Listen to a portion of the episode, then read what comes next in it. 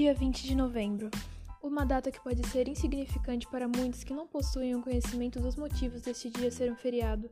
Comemoramos a consciência negra. A ideia é recordar de toda a luta que a população negra passou e que, por sinal, ainda passa.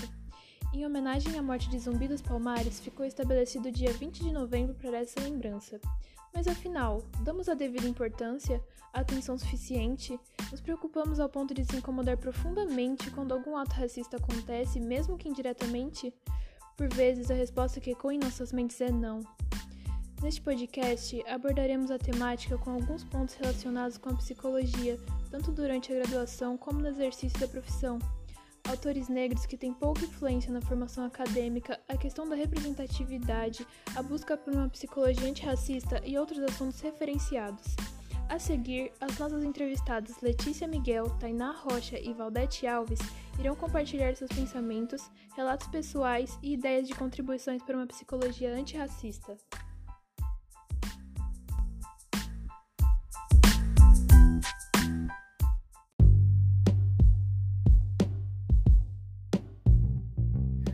Olá pessoal, tudo bem? Eu me chamo Letícia Miguel, eu tenho 20 anos e eu estou no sexto semestre de psicologia aqui da São Judas Unimonte.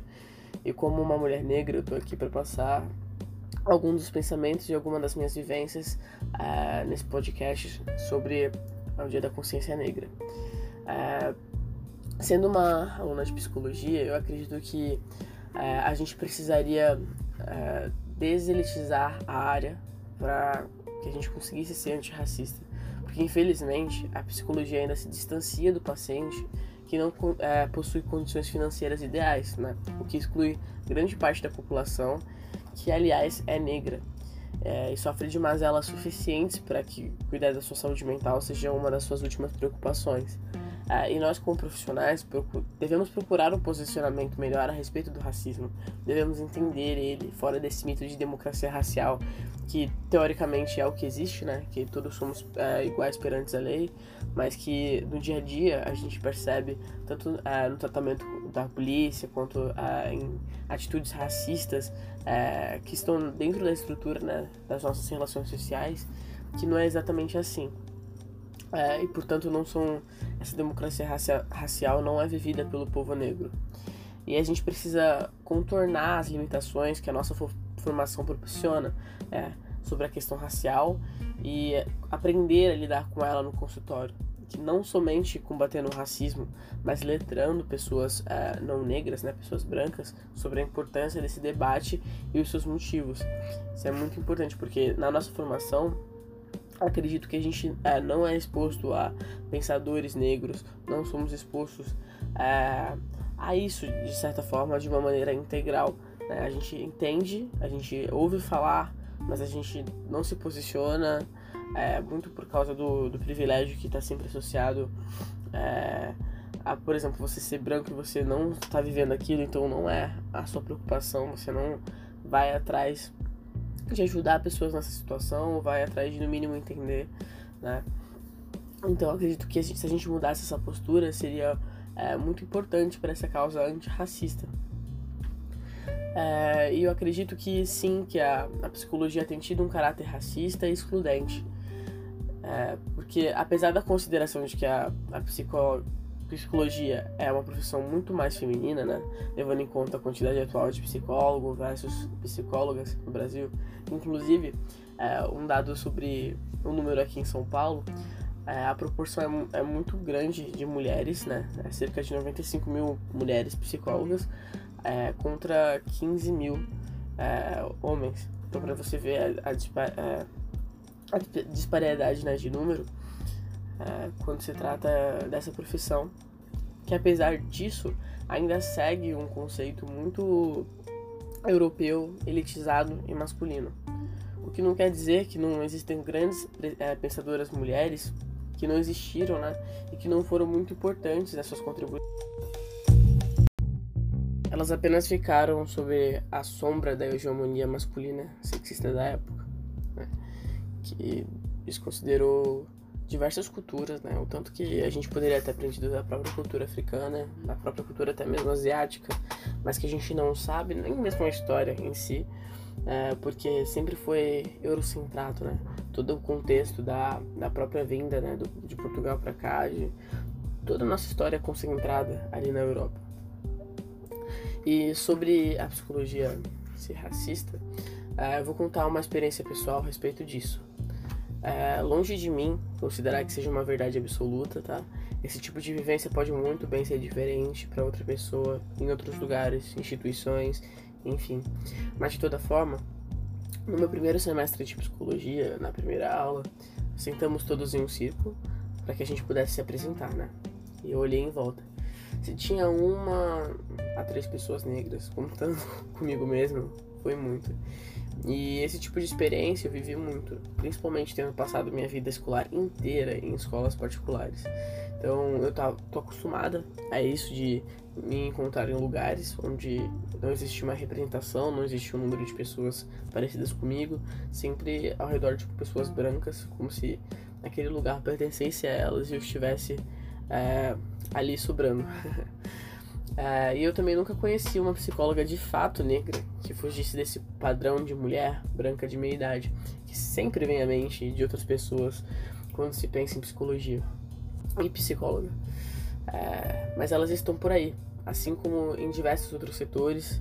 É, o exemplo e a inspiração para jovens negras, infelizmente, não é facilmente encontrado, mas ele existe. Não me foi apresentado nenhum teórico negro na minha formação, por enquanto. E sim, eu acredito que para a gente contribuir para uma psicologia antirracista, a gente precisa incluir é, e inspirarmos toda uma geração de futuros psicólogos. Ou seja, é preciso muito mais do que apenas falar do óbvio racismo existente. Todos nós sabemos que ele existe. Temos que trazer novas perspectivas que, perspectivas positivas que não são só abordadas pelo capricho de manter o que é esperado que seja aprendido, principalmente para desmistificar a noção de que apenas os europeus pensaram em, pensaram em determinados assuntos. É, existem tantos pensadores por aí que a gente não conhece, que a gente nunca ouviu falar, que é, podem tratar dos mesmos assuntos, mas têm uma visão totalmente diferente, baseada na sua própria experiência, cultura e vivência. Então, acho que a gente está perdendo muito não falar sobre isso. E a representatividade é muito, muito importante. O sentimento de saber que outra pessoa a quem você admira passa pelas mesmas situações que você, as mesmas situações desafiantes, que apesar disso ela tá ali resistindo, no meu caso como uma mulher, como negra, sendo sucedida nessa missão. É, quantos influenciadores, quantos pensadores, quantos homens e mulheres iguais a nós, negros, a gente vê na televisão, é, vendo tendo sucesso, sabe? Sendo de exemplo para toda uma geração. A minha resposta seria que não o suficiente, mas cada um deles, mesmo que poucos, acendem esse desejo é, no outro de chegar lá também. Acendem essa esperança de que é possível. Isso é indescritível. É um sentimento muito único. E no processo terapêutico a gente tem que atentar a essas questões que são sempre é, muito pertinentes né, na vida de uma pessoa negra elas precisam ser recebidas com muito preparo, muita empatia. Principalmente se a gente pensar que a chance dessa pessoa negra possuir essas queixas e ser atendida por um pessoal um profissional padrão, é, isso é branco, que não tenha experimentado nenhuma dessas vivências, é muito alta. Então, não que seja necessário ter experimentado para poder confortar e atender e é, ser capaz de, de, de pegar a demanda daquele paciente mas a consideração de entender o, sobre o assunto, no mínimo, é muito importante para de forma nenhuma ferir ainda mais o outro, que está tão acostumado a ser machucado pela sociedade.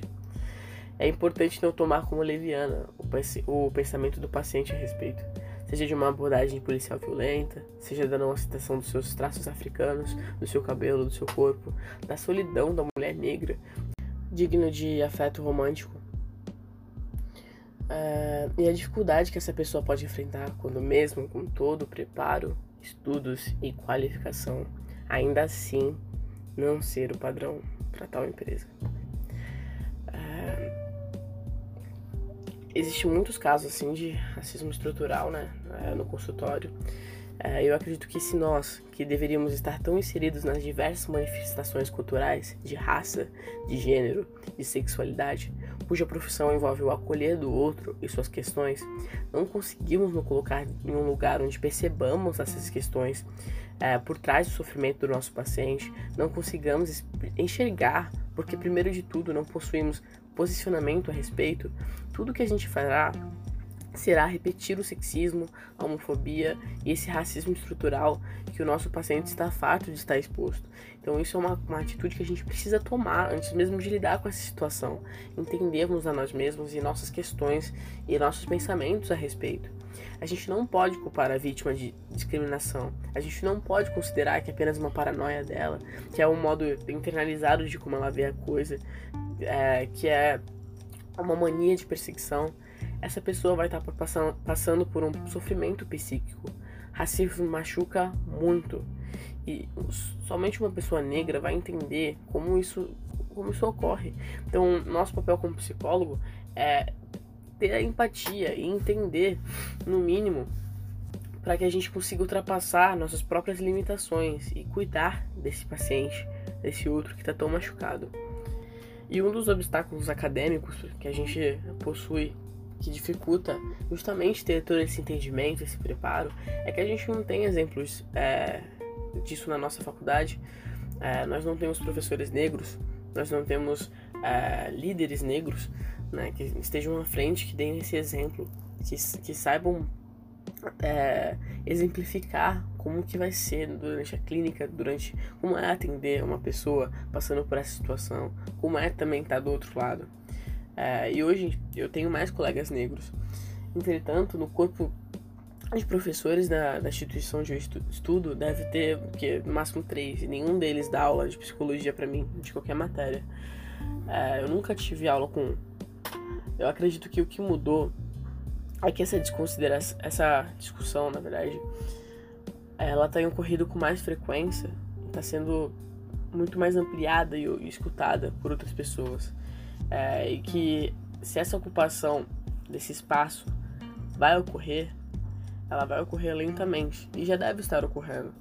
E, só que eu gostaria muito de ver esse processo acontecendo de fato, é, porque a gente precisa ocupar esses espaços de fala, a gente precisa ocupar esses espaços de representatividade. É, a gente tem tanto a oferecer, a gente tem tanto academicamente quanto culturalmente nós temos muito. A gente só precisa conseguir. A gente só precisa desse espaço. A gente só precisa dessa oportunidade. Eu acredito que a gente tem muito chão pela frente. Eu acredito que a gente tá tendo essa discussão, até mesmo esse podcast aqui, ajuda muito é, para que a gente entenda o que o outro sofre, o que nós sofremos. É, então é um passinho de cada vez. É um passinho de cada vez. No dia a dia, talvez isso não faz a diferença. Mas se a gente conseguiu mudar a perspectiva de uma pessoa, e essa uma pessoa vai ser mais empática, vai é, desconstruir esse racismo internalizado nela, isso já é um tremendo ganho. Porque isso diminui a chance de, de outra pessoa sofrer por esse, essa falta de entendimento dela, sabe? Mesmo que, então, a passos pequenos e lentos, a gente vai chegar lá. A gente vai.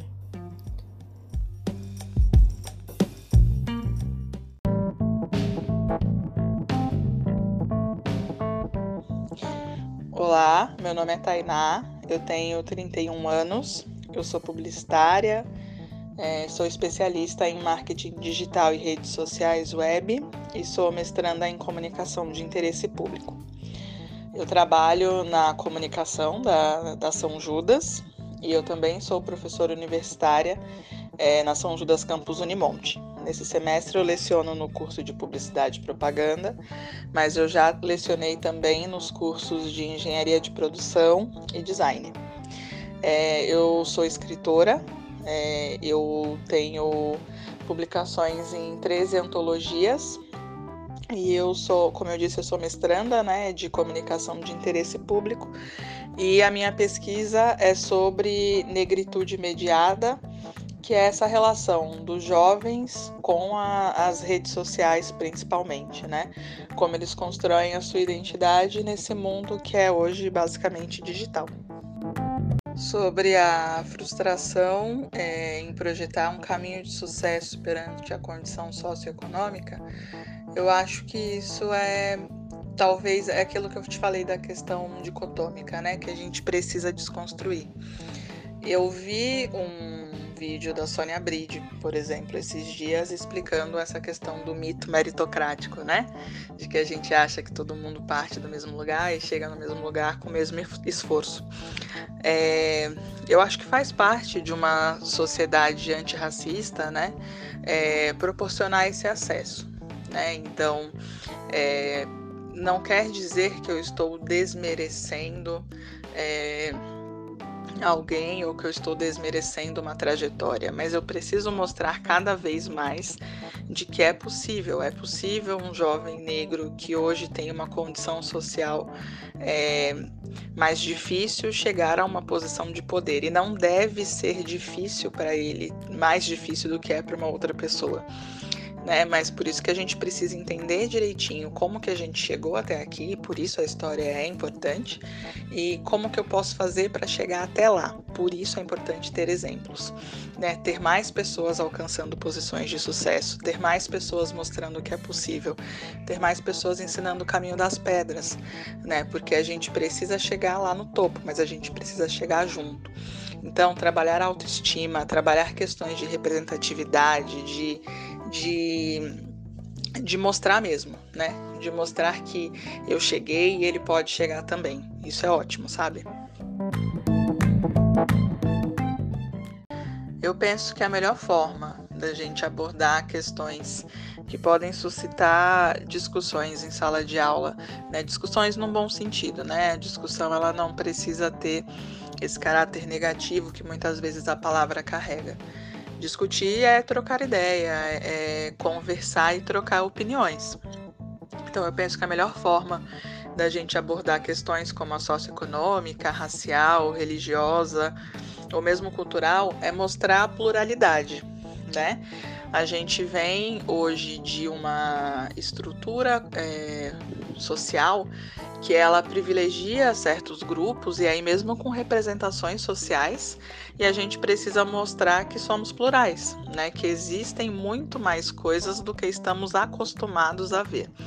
E não é uma questão de certo ou errado, de sim ou não. A gente tem que, acho que principalmente no adolescente, no jovem e até mesmo na criança, a gente tem que desconstruir essas dicotomias, né, entre sim e não, certo e errado, e mostrar que é possível sim é, ser mais do que uma coisa, ou ser mais do que a gente tenha. É, como do que a gente tem, do que a gente considera aí o padrão, o certo, o correto.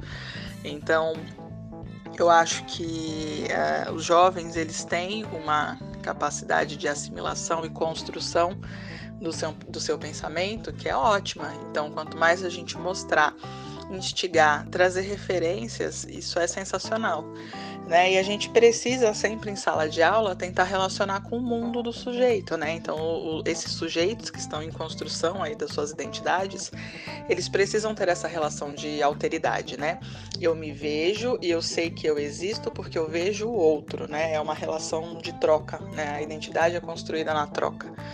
Né? Então, mostrar é, tudo isso que existe fora desse mundo que ele vive, mostrar referências, trazer essas referências para dentro do, do, do, que ele conhece. Por exemplo, se eu quero falar de negritude, se eu quero falar do, do, da população negra, eu, eu posso trazer todo um contexto histórico que vem, é, né, por exemplo, no Brasil. Eu posso vir desde um contexto histórico do Brasil colonial, passo por uma série de questões, trago referências negras que são importantes, porque a gente não pode mostrar, por exemplo, o negro numa condição de apenas o, o, escravo, né? Então a gente precisa mostrar essas outras pessoas que construíram e constroem o nosso país, que são negras e têm destaque. A gente não pode é, relegar o negro à condição única e exclusivamente de escravo na nossa história, né? É, e eu posso trazer, por exemplo, a Isa, o Emicida, é, o Falcão, e mostrar é, é, essas pessoas também, que essas pessoas também compõem a sociedade, os alunos podem se ver, podem se ver representados ali e isso entra mais fácil dentro de um contexto dele, né? É muito mais fácil ele entender uma história de racismo se eu trago, por exemplo, um caso da Ludmilla e mostro ela sofrendo ataques racistas na internet, do que eu falar disso num conceito abstrato. O sofrimento psíquico que jovens negros, que pessoas negras no geral, né, que aí eu acho que com o passar do tempo a gente adquire uma casca mais grossa, talvez, mas não quer dizer que a gente não sofra. Mas é um sofrimento enorme, né? E, e ver a cada dia mais os casos de racismo subindo, entender que isso pode acontecer com você né? Ver os casos de violência policial que acontecem dentro e fora do país, ver os casos é, de absurdos e abusos que acontecem contra a nossa população, isso gera um sofrimento muito grande, né? Eu tenho contato direto com, com jovens negros e eu sei que isso abala, né? E isso em muitos momentos pode gerar uma negação da identidade, sabe? Eu não quero me ver como negro porque eu não quero ter que sofrer tudo isso que um negro sofre. Isso no, no âmbito mais é, inconsciente, né? Porque na pele ele vai sentir, mas muitas vezes isso gera negação. A gente tende a negar o que, o que nos dói, né? Então é muito complicado, né? Ao mesmo tempo em que a gente tem que ver para se mobilizar e enfrentar isso gera sofrimentos tremendos. Eu posso falar por mim que, apesar de não ser tão jovem assim, é, também estudo negritude, estudo muito as questões de racismo, né? Eu tenho que ver muitos casos, eu tenho que ler muito sobre isso. Isso me dói num nível absurdo. Né? E mesmo que não diretamente a gente sofra isso, há uma dor coletiva, uma dor que dói a todos nós.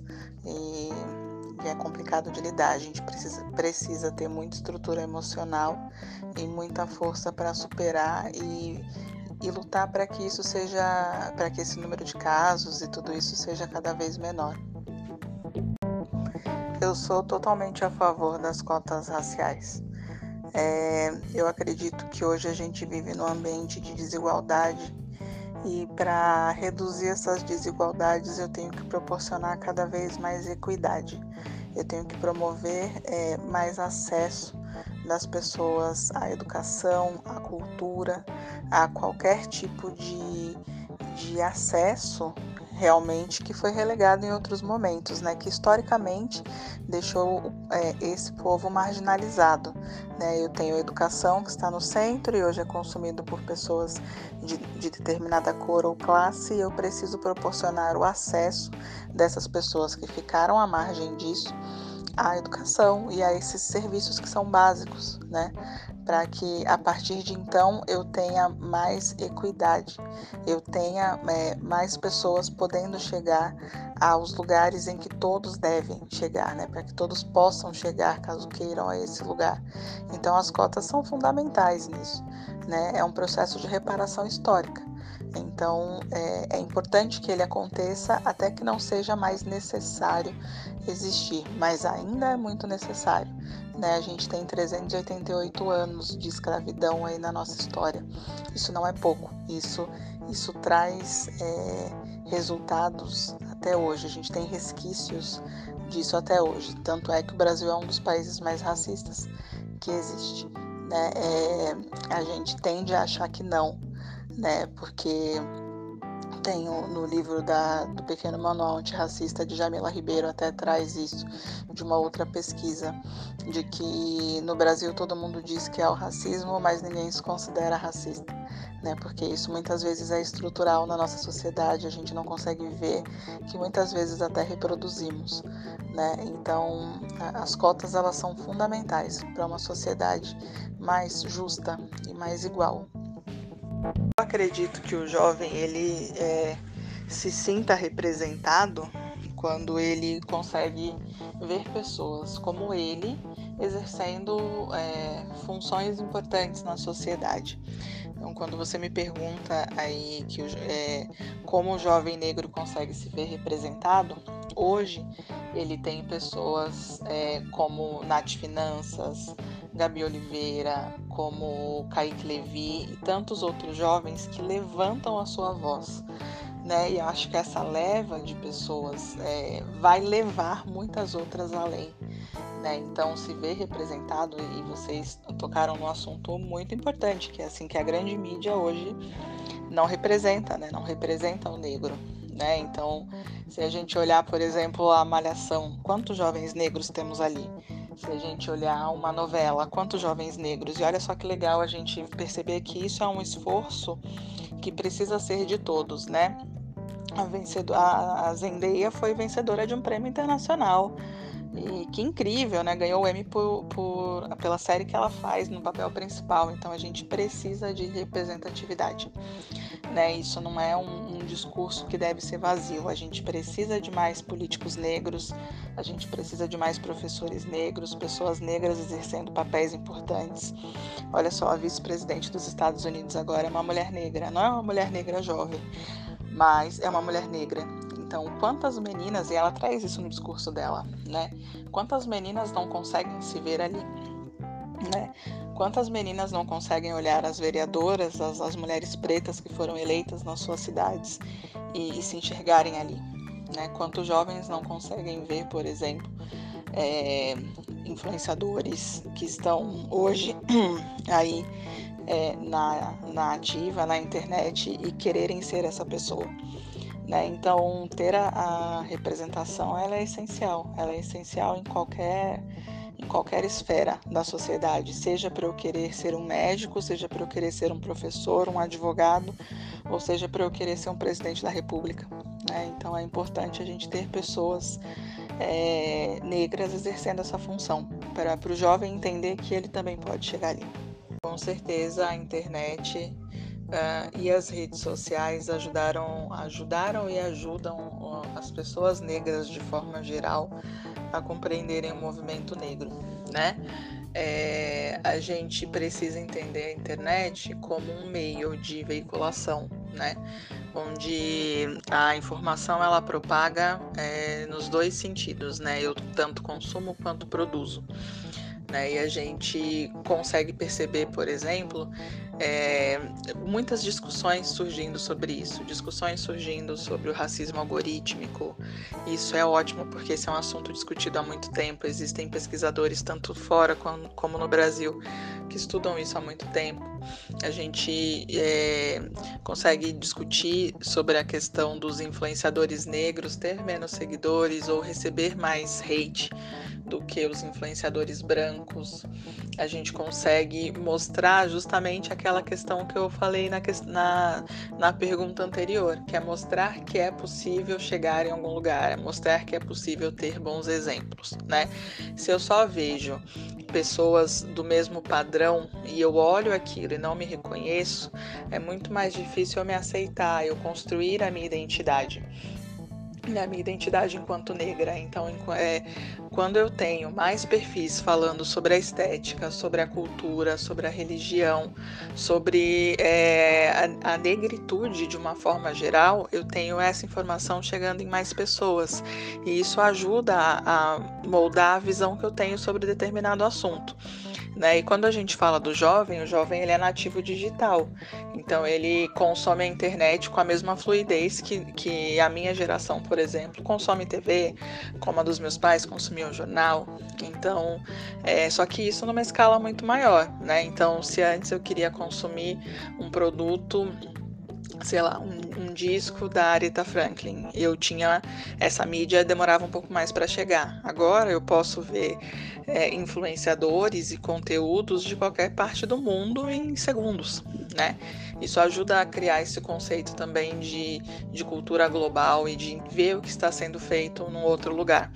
O jovem hoje ele não precisa é, procurar só o consumir só o que é brasileiro e o que é brasileiro é muito bom, mas ele consegue ver também influenciadores da África, influenciadores do sul dos Estados Unidos ou de qualquer outro lugar construindo as suas próprias narrativas e, e ele consegue também construir a sua própria narrativa. E quando ele passa a ser o autor da sua própria história e divulgar isso, é, isso ganha uma amplitude tremenda. Né? Ele se sente mais, mais dono da sua própria história. Né? Então isso é muito importante.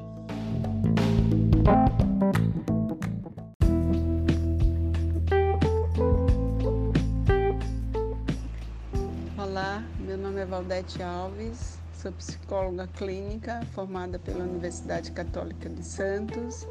Também sou graduada pela Faculdade de Serviço Social da mesma universidade. Sou coordenadora do projeto Compartilhar, né, projeto que oferece atendimento é, psicológico para a população é, que tenha a, uma baixa renda, né? E sou, fiz curso de é, curso de psicopatologia clínica com o Dr. Ronaldo Fomento Aguiar. Eu fiz também é, curso de educação continuada em psiquiatria clínica e neurociências, transtornos mentais da infância à terceira idade, né, pelo HC, né, Instituto de Psiquiatria. Eu fiz também alguns outros cursos voltados é, para a área de psicologia. Dentro deles eu fiz extensão em psicologia analítica pelo SEDES, né, o Instituto é, SEDES Sapientes em São Paulo. E na atualidade estou é, cursando a especialização né, pela Faculdade Unimes, né, é, a Faculdade Metropolitana de Santos, também dentro da área de psicologia analítica é, e Jung. Tá bom? Isso tudo para a gente é, se especializar melhor e oferecer um trabalho de qualidade para para aqueles que necessitam dos nossos serviços, né? Para isso a psicologia existe, né? Para a gente é, oferecer um serviço de qualidade a quem nos procura. Ah, no que se refere a ser mulher e negra, isso é óbvio, né? Tem pessoas que não conseguem passar sem deixar sua expressão estampada, seja através de um olhar diferenciado, seja por uma brincadeirinha de mau gosto. Contudo, isso não significa que não aconteça abertamente, pois a gente sabe que a situação não é bem assim, né? A questão do racismo continua acontecendo e muitas vezes até com agressões físicas, né? Como já, já é sabido. É, já presenciei de modo sutil, né? Um dia acompanhei um familiar em uma consulta com, com a colega, né? Eu não estava de profissional, né? Mas ela não sabia que eu era da área. O comportamento dela foi arrogante, prepotente. É, é, me levava a crer que ali estava acontecendo uma situação de racismo. Ela não verbalizou, mas expressou através do seu modo de agir que não estava confortável né, no atendimento. E a todo tempo era possível perceber do que se tratava. Após muito insistir naquela postura, respondendo às perguntas que ela fazia, é, eu lhe falei que sabia do que se tratava, porque assim como ela, eu também era da mesma área mas ela continuou insensível. Me dispensou, né? E quando ela terminou e quase o quase atendimento, né, com com a pessoa que eu estava acompanhando, me senti no direito de dizer que ela havia sido bem é, que que não havia sido bem atendida e que eu não tinha a confiança necessária, né, para que meu familiar pudesse dar continuidade é, para acabar com o racismo, é, se faz necessário muita luta, consciência e respeito pela pessoa humana, né? E não é, e tão pouco no que se refere à, à, postura do profissional, do colega, né? A gente precisa estar à disposição da pessoa, né? Independente da sua cor, né? Não é o tom da pele, né? Que vai dizer que um é humano e outro não é humano, né? Então, na minha graduação, durante a graduação, não houve nenhum direcionamento por parte da universidade sobre questões raciais, tipo os efeitos que o racismo causa no psicológico das pessoas negras ou pretas, né? É, e nem tampouco introdução de teóricos pretos, né? Hum, não era discutido nenhum autor negro, né? As pautas eram outras na sociedade, né? E, e, pensando hoje nessas questões, observo o quanto distante ficavam as questões de ordem raciais. Né? É, a partir da questão das cotas né, para as pessoas pretas nas universidades públicas, é que aí o debate se abriu e começou a chamar mais atenção, né, com mais frequência na sociedade, porque é, foram aparecendo as resistências, né? E as pessoas foram começando a reclamar e achar ruim a questão das cotas, né?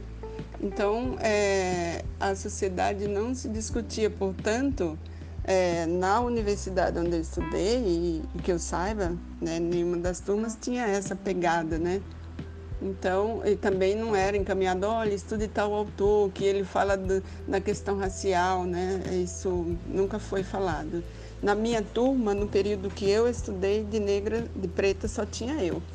Né? Mas no período da noite tinha mais gente. É, e na faculdade, de modo geral, deveria ter mais gente, sim. Mas não, nunca é tanto quanto né? É, os brancos, né? A grande maioria é branca, né? Então a gente costuma dizer hoje que a, que a psicologia ela é branca e é elitizada, né? Então, é, a gente precisa cuidar melhor hoje. Né? Hoje eu acredito, diante do que eu tenho lido, do que eu tenho acompanhado, que tem muito mais é, profissionais cuidando dessa questão, muitos formados já, né? muitos se formando dentro das universidades públicas e, e buscando discutir essa questão com muita propriedade. Né? E a, e a sociedade vem é, demonstrando muito preconceito e assim a flor da pele com violência. E aí as pessoas estão se mobilizando mais, as pessoas pretas, né? Estão buscando mais seus direitos. Eu acho que o momento agora é de ser, já estamos, nós já estamos atrasados, né, em buscar essa discussão, porque a gente sabe que tem bibliografias de, de autores negros né, que cuidaram dessa questão, que escreveram sobre essa questão. É, aqui eh, tem os pioneiros né, do Brasil, né, as pioneiras, por assim dizer, né, tem a, a Neuza Souza Santos, né, Neuza Santos, ela escreveu é, o livro Tornar-se Negro, né, e ela abordou essas questões, né, ela é uma, uma profissional e tanto da área, escreveu. Também tem a Virginia Bicuda. A Virginia Bicuda era socióloga, né? E ela foi a primeira é, a, a mulher ou socióloga, né, fora da área médica, né, a ser aceita na, na psicanálise, né, como psicanalista. E ela também escreveu sobre questões é, raciais, né? O livro dela é Atitudes Raciais de Pretos e Mulatos em São Paulo. Né? As duas são pioneiras né, né, nos estudos das questões raciais no Brasil. Mas também tem outros autores né, de fora, né? A gente costuma falar hoje que as graduações é, em psicologia no Brasil são muito embranquecidas, né, por assim dizer. A maioria dos autores estudados é de homens brancos europeus. Ainda hoje são, são raros os é, aqueles que, que as universidades que indicam, acho que, que, que, estudam autores negros, né? Acho que a busca é mais busca própria, né? Dos próprios profissionais que começam, né? É, a valorizar mais aqueles que vieram primeiro, né? Como a gente chama, fala, os ancestrais, né? A gente precisa buscar, né? Respeitar a psicologia preta, né? A psicologia hoje é branca, né? E a gente precisa buscar a psicologia preta e descolonizar, porque a psicologia vem lá com a, com a pegada colonial, né? A gente precisa descolonizar para poder né, tratar da subjetividade do, da pessoa preta, né? Então, é, a pessoa preta existe, ela tem questões que precisam ser cuidadas e que ela precisa é, ser é, acolhida, né? E muitas vezes a reclamação hoje é que as pessoas de, pretas elas não são é, acolhidas né, na sua totalidade, porque é, quando ela traz uma questão assim de, de racismo, então o profissional, é, muitas vezes, eu, aqui não estou dizendo que são todos, né, mas o profissional acaba tentando amenizar a situação. Tipo, você tem certeza? Olha, mas será que você não entendeu de uma maneira errada? E aí a coisa vai se dando, né? E vai afastando essa pessoa né, que tem uma subjetividade que precisa ser trabalhada, né, precisa ser valorizada e a sua saúde mental precisa ser tratada, né? Então, se eu, eu enquanto pessoa preta, busco uma profissional e que, não, que ela seja branca e eu levo uma questão de um sofrimento que é meu, e aí ela diz: será que você não está enganada? Quer dizer, já quebrou, já não acolheu, né? Portanto, é, essas questões precisam ser muito bem tratadas hoje. Eu acho que tem muitos profissionais pretos hoje lidando com essa questão muito bem, estudando, trabalhando, porque o racismo a gente precisa vencer. racismo é uma doença. Então, eu falo que o racismo é uma, uma doença no sentido de que assim adoece as pessoas, né? As pessoas ficam é, desvalorizada, né? E achando tem, tem pessoas até que acabam se negando, né? Negando-se a própria cor em razão de tudo aquilo que sofre, né? Então eu acho que no momento estudando a psicologia preta, ela oferece uma série de ferramentas, né?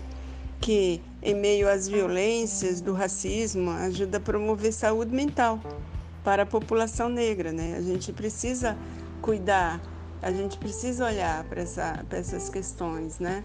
E, e caminhar, né? Porque é preciso evoluir, é preciso valorizar, né? E a psicologia, né? Preta ou branca, ela precisa estar a serviço do ser humano, independente da, da sua cor.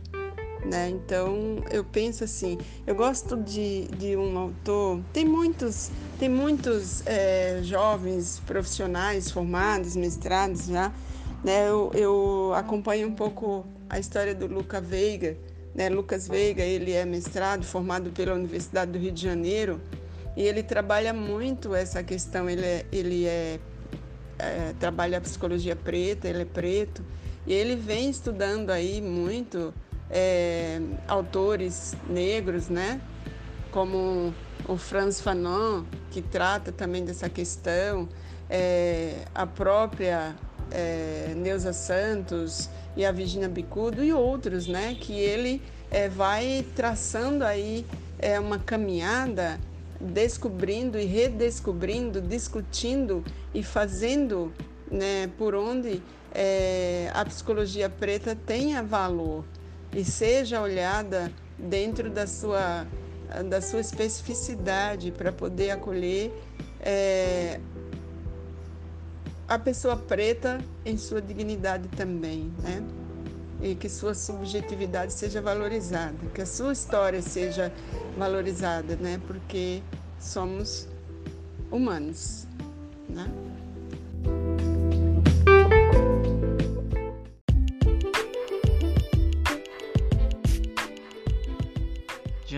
De tudo que foi falado, só podemos considerar o óbvio.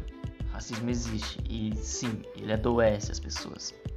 Seja a vítima ou praticante, ninguém sai ganhando com as atitudes preconceituosas. Mas se esse racismo e preconceito já existem dentro de nós, se os julgamentos chegam mais rápidos do que a razão, precisaremos lutar. Lutar ainda mais, combater com mais força. E como? Iniciando consigo mesmo, eu acho que já é um grande primeiro passo. Se todos buscarem a consciência e a sensatez sobre qualquer tipo de preconceito, evitaremos situações em que possamos agir de maneira hostil, ainda que inconscientemente. Junte-se nessa batalha. Comece mudando você.